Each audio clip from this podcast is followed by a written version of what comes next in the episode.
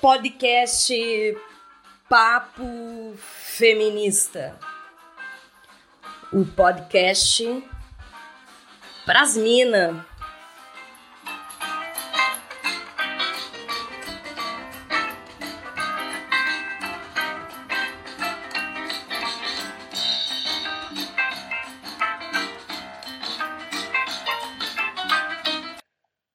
O episódio de hoje é público e o privado. Um dos temas mais importantes da teoria feminista. Eu vou começar então com vocês, né? Uh, hoje falando sobre esse tema, público e privado. Essa discussão do espaço público e do espaço privado e a divisão sexual que existe dentro da raiz desse problema. Bom, esse é um texto da Flávia Biroli e vou iniciar aqui o podcast apresentando ela. Ela é uma cientista política brasileira, é autora de vários livros sobre a democracia, gênero e mídia, é professora de ciência política na Universidade de Brasília, especialista em teoria política feminista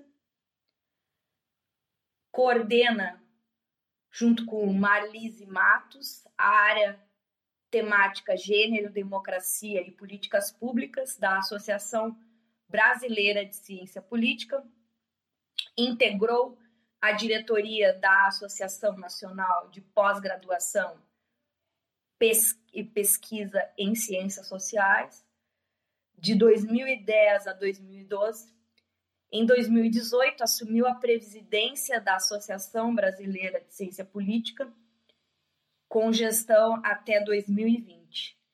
Integra o grupo de pesquisa sobre democracia e desigualdades na UNB, liderado pelo cientista político Luiz Felipe Miguel. Faz parte do grupo uh, de assessoria da sociedade civil da ONU Mulher no Brasil, foi co coordenadora da Revista Brasileira de Ciência Política entre 2009 a 2016. Então é uma intelectual com um grande currículo e fica a dica cultural para vocês que Flávia Biroli ela tem a gravação na TV Boitempo de vários episódios que falam do livro, de um outro livro. Então, Confiram aí. Sobre o debate uh, na separação de gênero do espaço público e o espaço privado, como elemento fundamental de um sujeito político universal, é problemático para nós mulheres. A diferenciação social entre homens, a diferenciação social entre homens e mulheres na sociedade pré-coloniais não se resume a, na separação do público e privado. Então, essa é uma tradição oriunda da Grécia antiga, matriz fundante do Ocidente. Uh, como destaca a, a filósofa Márcia Tiburi, 2019. Equação política, segundo ela, de Aristóteles, polis é uma cidade-estado e oikos o território da casa. O primeiro é reservado aos homens e o segundo reservado às mulheres, os escravos e os animais. Economia é um termo que tem na origem da palavra oikos o, o mesmo a base da separação entre o público e o privado estão dadas aí e correspondem à diferença entre gênero e classe, bem como cultura e natureza. No mundo da polis grega, se exerce a voz que leva à expressão a partir das. Assim, constitui o reino da democracia ateniense, ocupado pelos homens na Ágora, que é justamente o espaço público de encontro entre cidadãos. No espaço da casa, ao trabalho, a procriação e a sustentação organizada da vida. Essa separação entre público e privado coloca homens e mulheres, escravos e animais, em mundos separados. Essa separação rege o pensamento e as práticas ético-políticas da história humana. Público e privado correspondem a mundos habitados por homens e mulheres. Essa estrutura da vida social e da política grega sedimentou-se e continua como base inconsistente de, em nossa época. Antes de seguirmos, temos que saber em que reino do público se define pela ordem do poder e o reino do privado pela ordem da violência. Então, a Márcia Tiburi diz que a raiz da separação sexual do público e do privado ela é oriunda lá da Grécia Antiga. Muitos alunos nossos, meus, já sabem, porque quando eu começo a falar de sociologia do, tra do trabalho, uh, na, na vida doméstica, no mundo antigo. E a ideia de economia é um, a gestão desse mundo privado. E o mundo privado, ele, como a Márcia Tiburi falou, ele o artigo da Flávia Biroli. Então, voltando aqui, a Flávia Biroli, ela vai nos trazer a ideia de que de agressões exploração aguda das relações de trabalho das mulheres. E aí eu uso a citação dela na página 32 do artigo. Uh, em muitos casos, sua integridade individual esteve comprometida enquanto a entidade familiar era valorizada. Então, em nome da família, eu aceito passar por violência doméstica um exemplo que se encaixa nessa ideia que a Flávia está nos trazendo aqui. Em nome da, em nome da preservação da esfera privada, os direitos dos indivíduos na família foram menos protegidos do que em outros espaços. Ainda que neles a garantia também fosse incompleta e diferenciadas de acordo com a posição social. Então, essa relação familiar ela está uh, ah, imbricada de violência, mais uma vez definido aqui por duas autoras, né? tanto a Flávia Biroli como a Márcia Tiburi.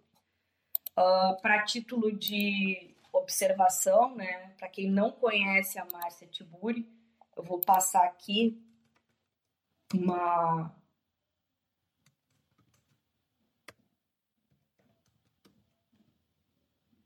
Então, quem não conhece a Márcia Tiburi, vou, vou fazer uma apresentação rápida.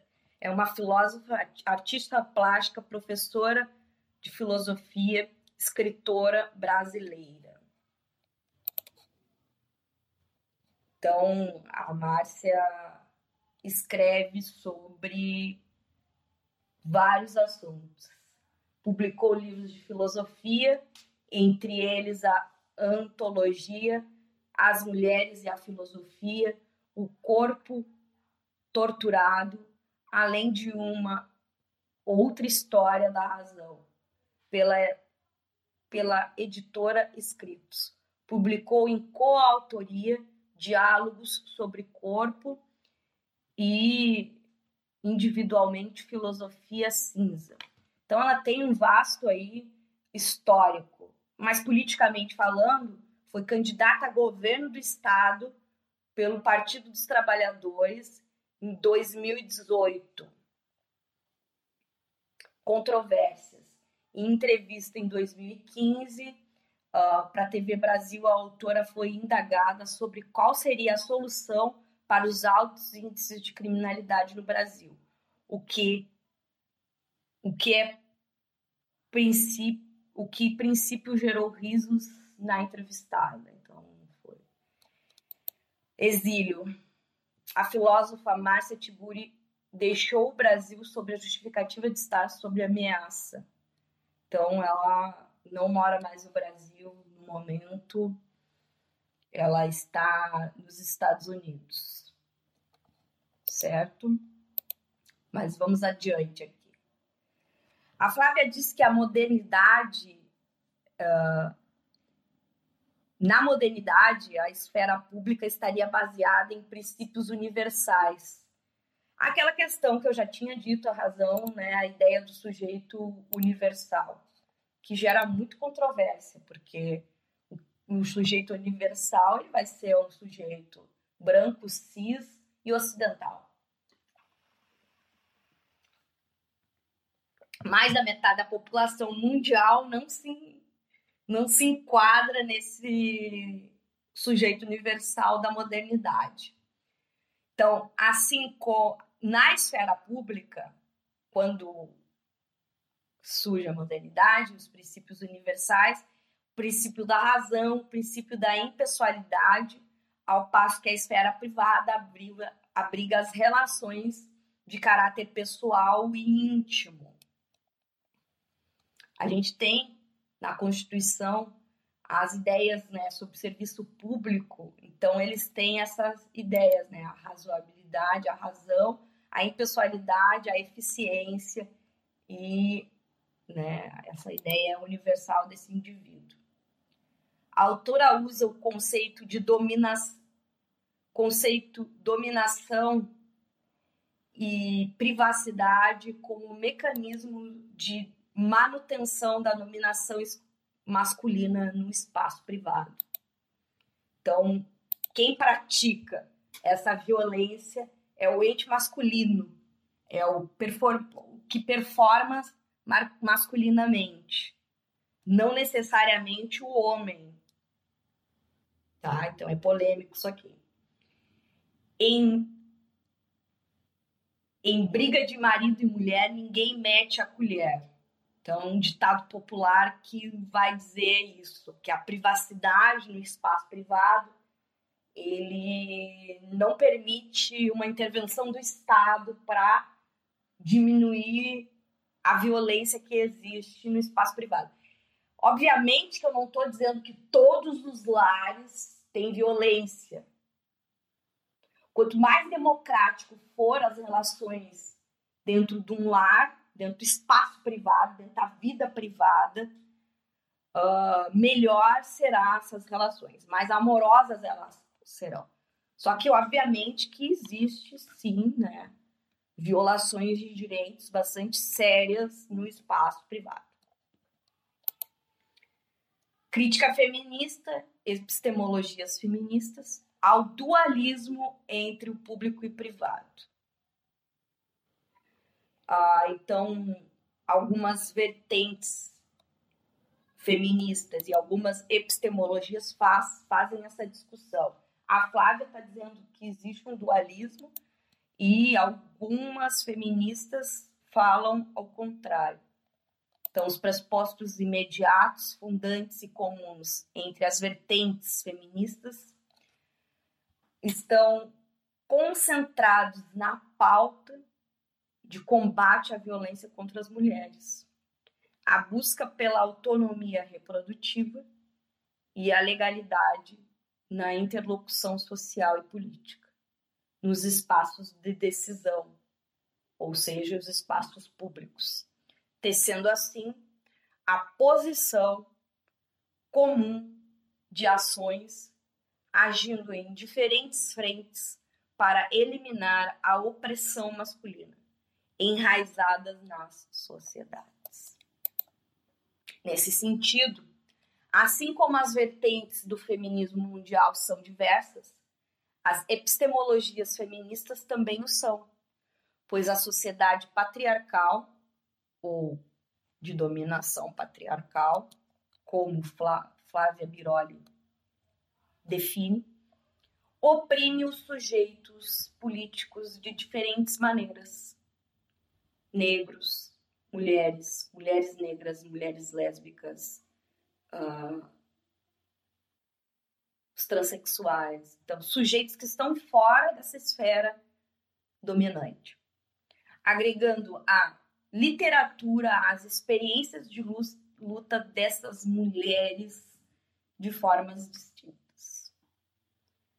Como, por exemplo, de epistemologia feminista empreendida em nosso projeto de pesquisa que vai ser submetido no Campus Lages sobre o feminismo decolonial.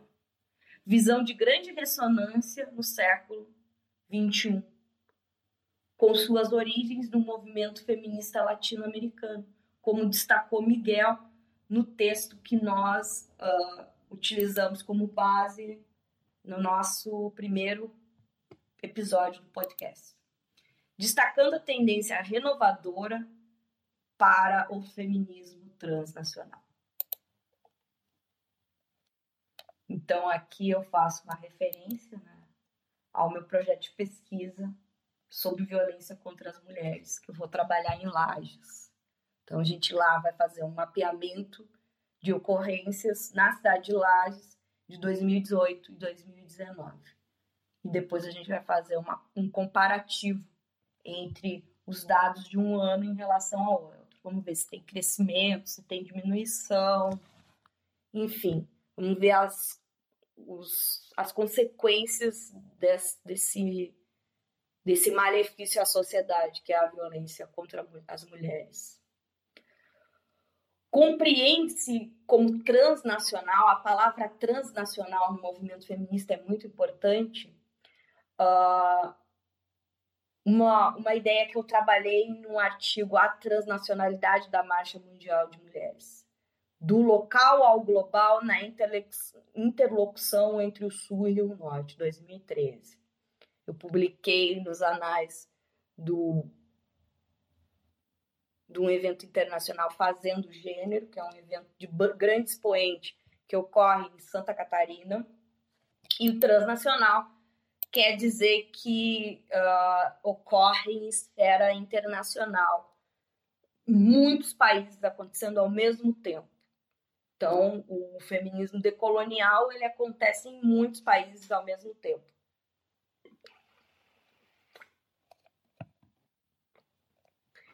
Então, outro elemento que é bastante significativo para nós é a tipologia da violência doméstica e o estupro no casamento como crimes que são exemplos claros que a interferência na vida privada é incontornável para garantir a cidadania. E mesmo a integridade física das mulheres e das crianças. Então, ela destaca essa tipologia uh, da violência doméstica com, com, por exemplo, o estupro no casamento, que é uma, um tema muito polêmico, né? Como eu provo que meu marido me estuprou? Isso passa pela cabeça de várias vítimas que sofrem esse tipo específico de violência a violência sexual no casamento. Então, se não tem a permissão da companheira, o homem não pode forçar o sexo. Se ele fizer isso, ele está fazendo violência sexual. Então é muito importante que a gente compreenda essa tipologia de violência, para combatê-la, obviamente. Então, premissas centrais do liberalismo, como a Suzy Onken vai nos trazer, a, a ficção de que o público e o privado existem como dimensões distintas da vida oculta, suas complementariedades na produção das oportunidades para os indivíduos. Então, o que, que a Flávia está querendo dizer aqui no, na, na página 35 do, do nosso artigo?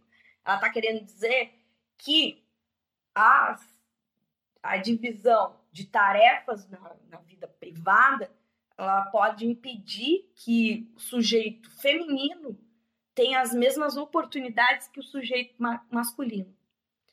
A ideia é de tempo livre mesmo. Então, as creches, como a política de educação infantil e garantia da educação infantil pública e de qualidade para as mulheres, é uma pauta feminista de primeira grandeza. Por quê? Porque as mulheres, tendo suas crianças nas creches, elas, ela, vão, ela vai conseguir exercer papéis na esfera pública.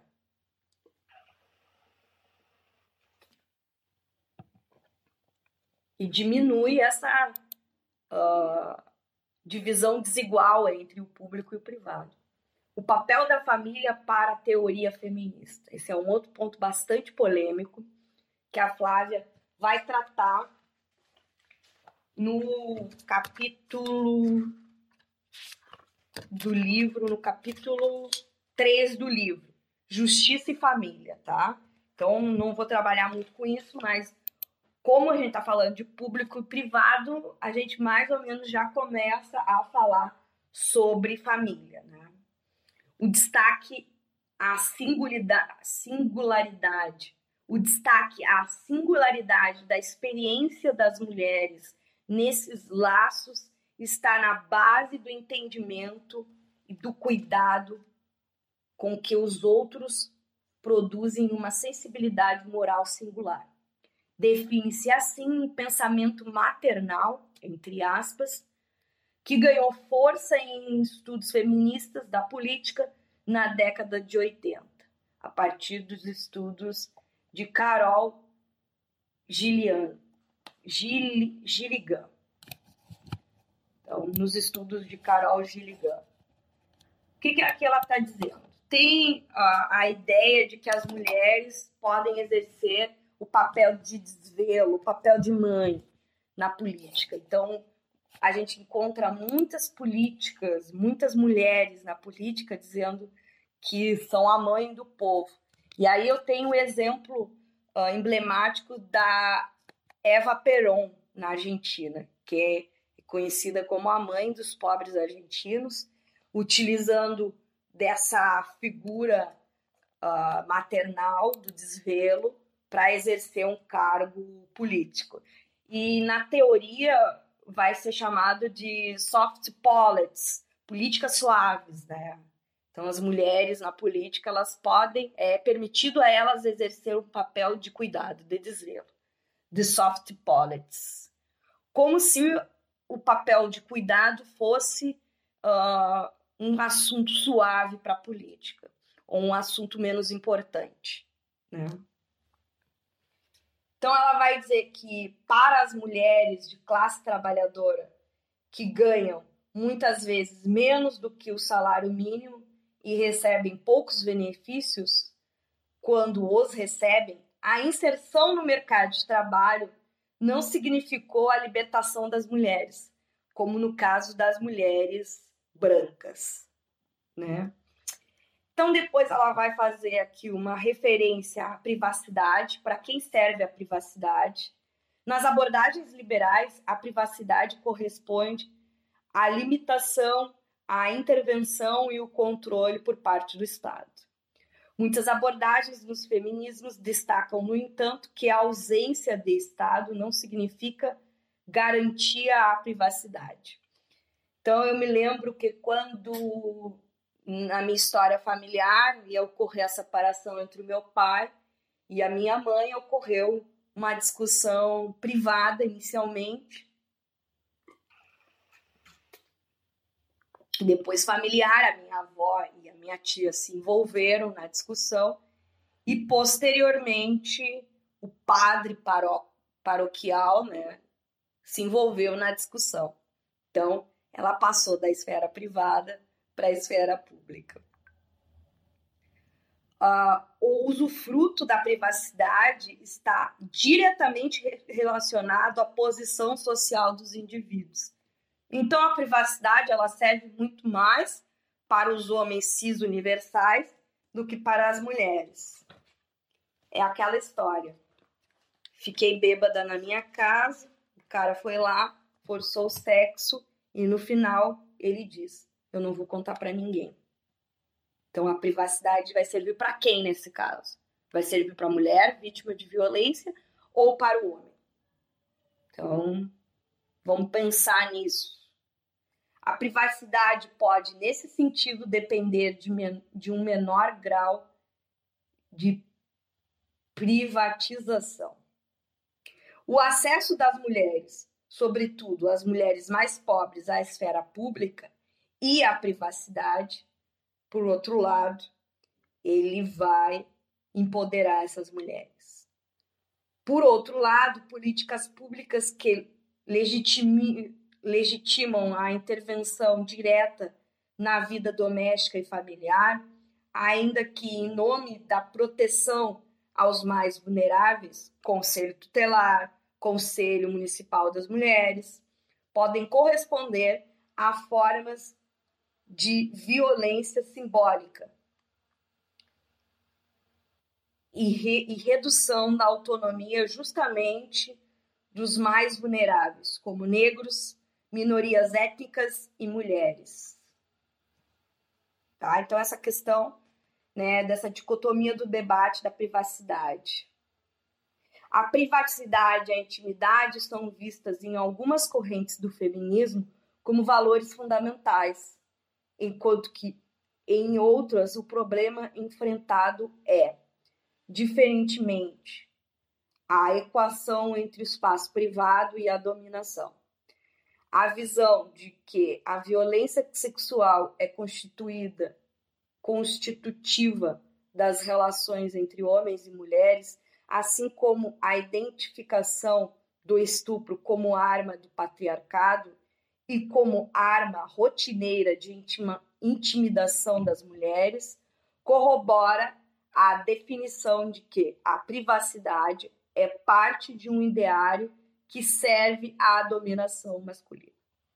Sobretudo, no feminismo dos anos 60 e dos anos 70, o afeto, a sexualidade e o corpo foram politizados por meio de manifestações e de testemunhos que permitem levar a público as perspectivas das mulheres em um processo que objetivou, ao mesmo tempo, redefiniu as regras do jogo de conscientização das próprias mulheres.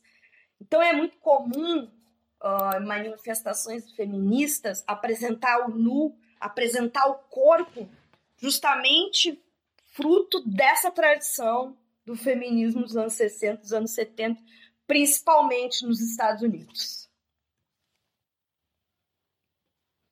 Então, a militância antipornográfica, que a gente vai falar também, e pela criminalização. Então, a militância antipornográfica, que a gente vai falar na sequência desse nosso, desses nossos podcasts. Então, fiquem aí, uh, criem as pontes, né? A gente tem três espaços de discussão.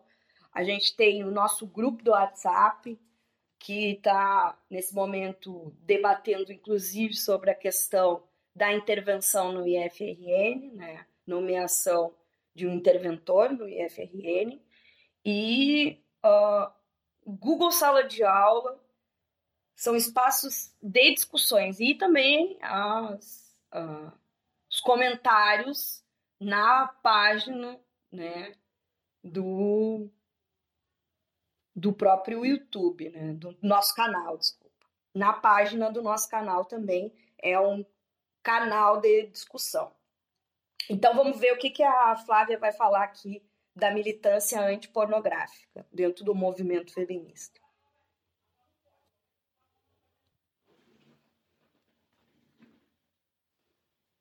A militância antipornografia e pela criminalização do assédio no feminismo baseou-se em grande parte no entendimento de que seria preciso politizar as relações afetivas e sexuais, a partir da experiência das mulheres, rompendo com aquelas situações que lhe roubaram a voz.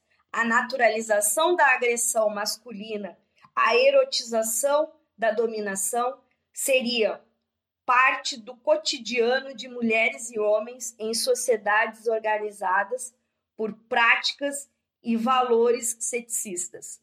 A abordagem de Catherine McKinnon, que é uma feminista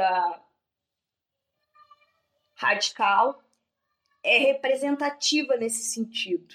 Nela, sexo heterossexual e violência são vistos como a mesma coisa ou como práticas contínuas. Por isso a ideia de que as mulheres usufru, usufru,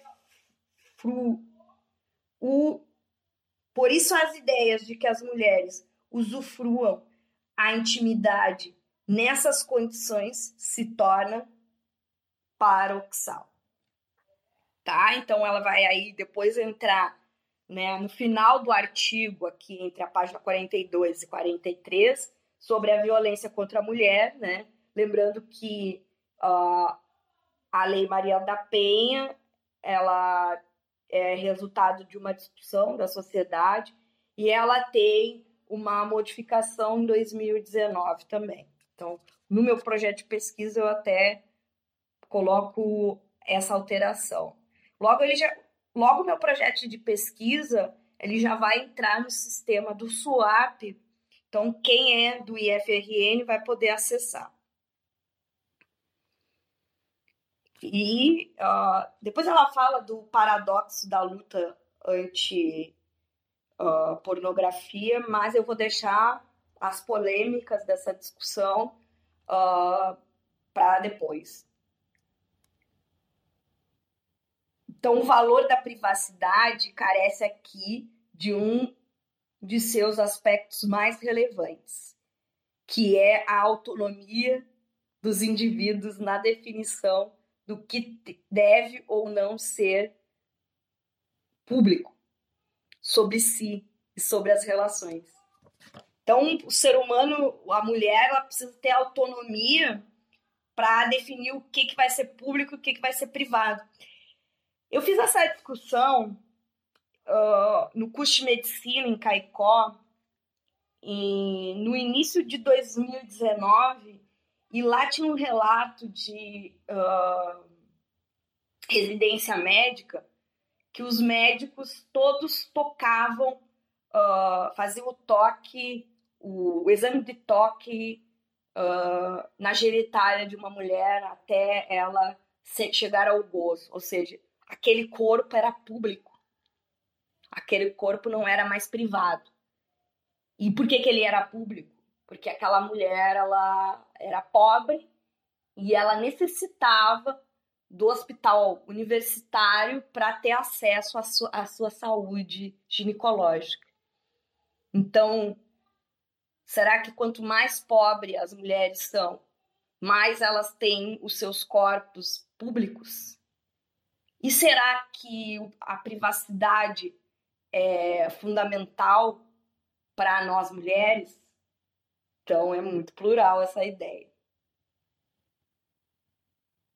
A garantia da privacidade depende da crítica à dualidade convencional entre o público e o privado, e as desigualdades de gênero e essas dualidades têm tradicionalmente correspondido.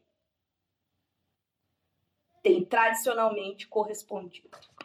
Então, esse é mais um episódio que a gente está concluindo aqui sobre a teoria feminista, o público e o privado. Não deixem de ler, minha gente.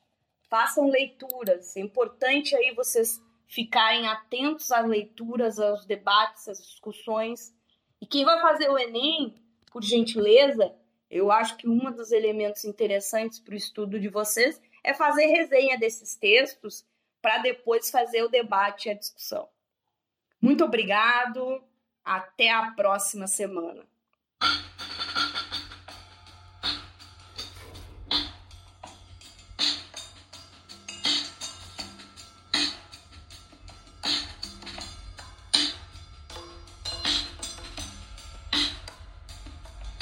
O papo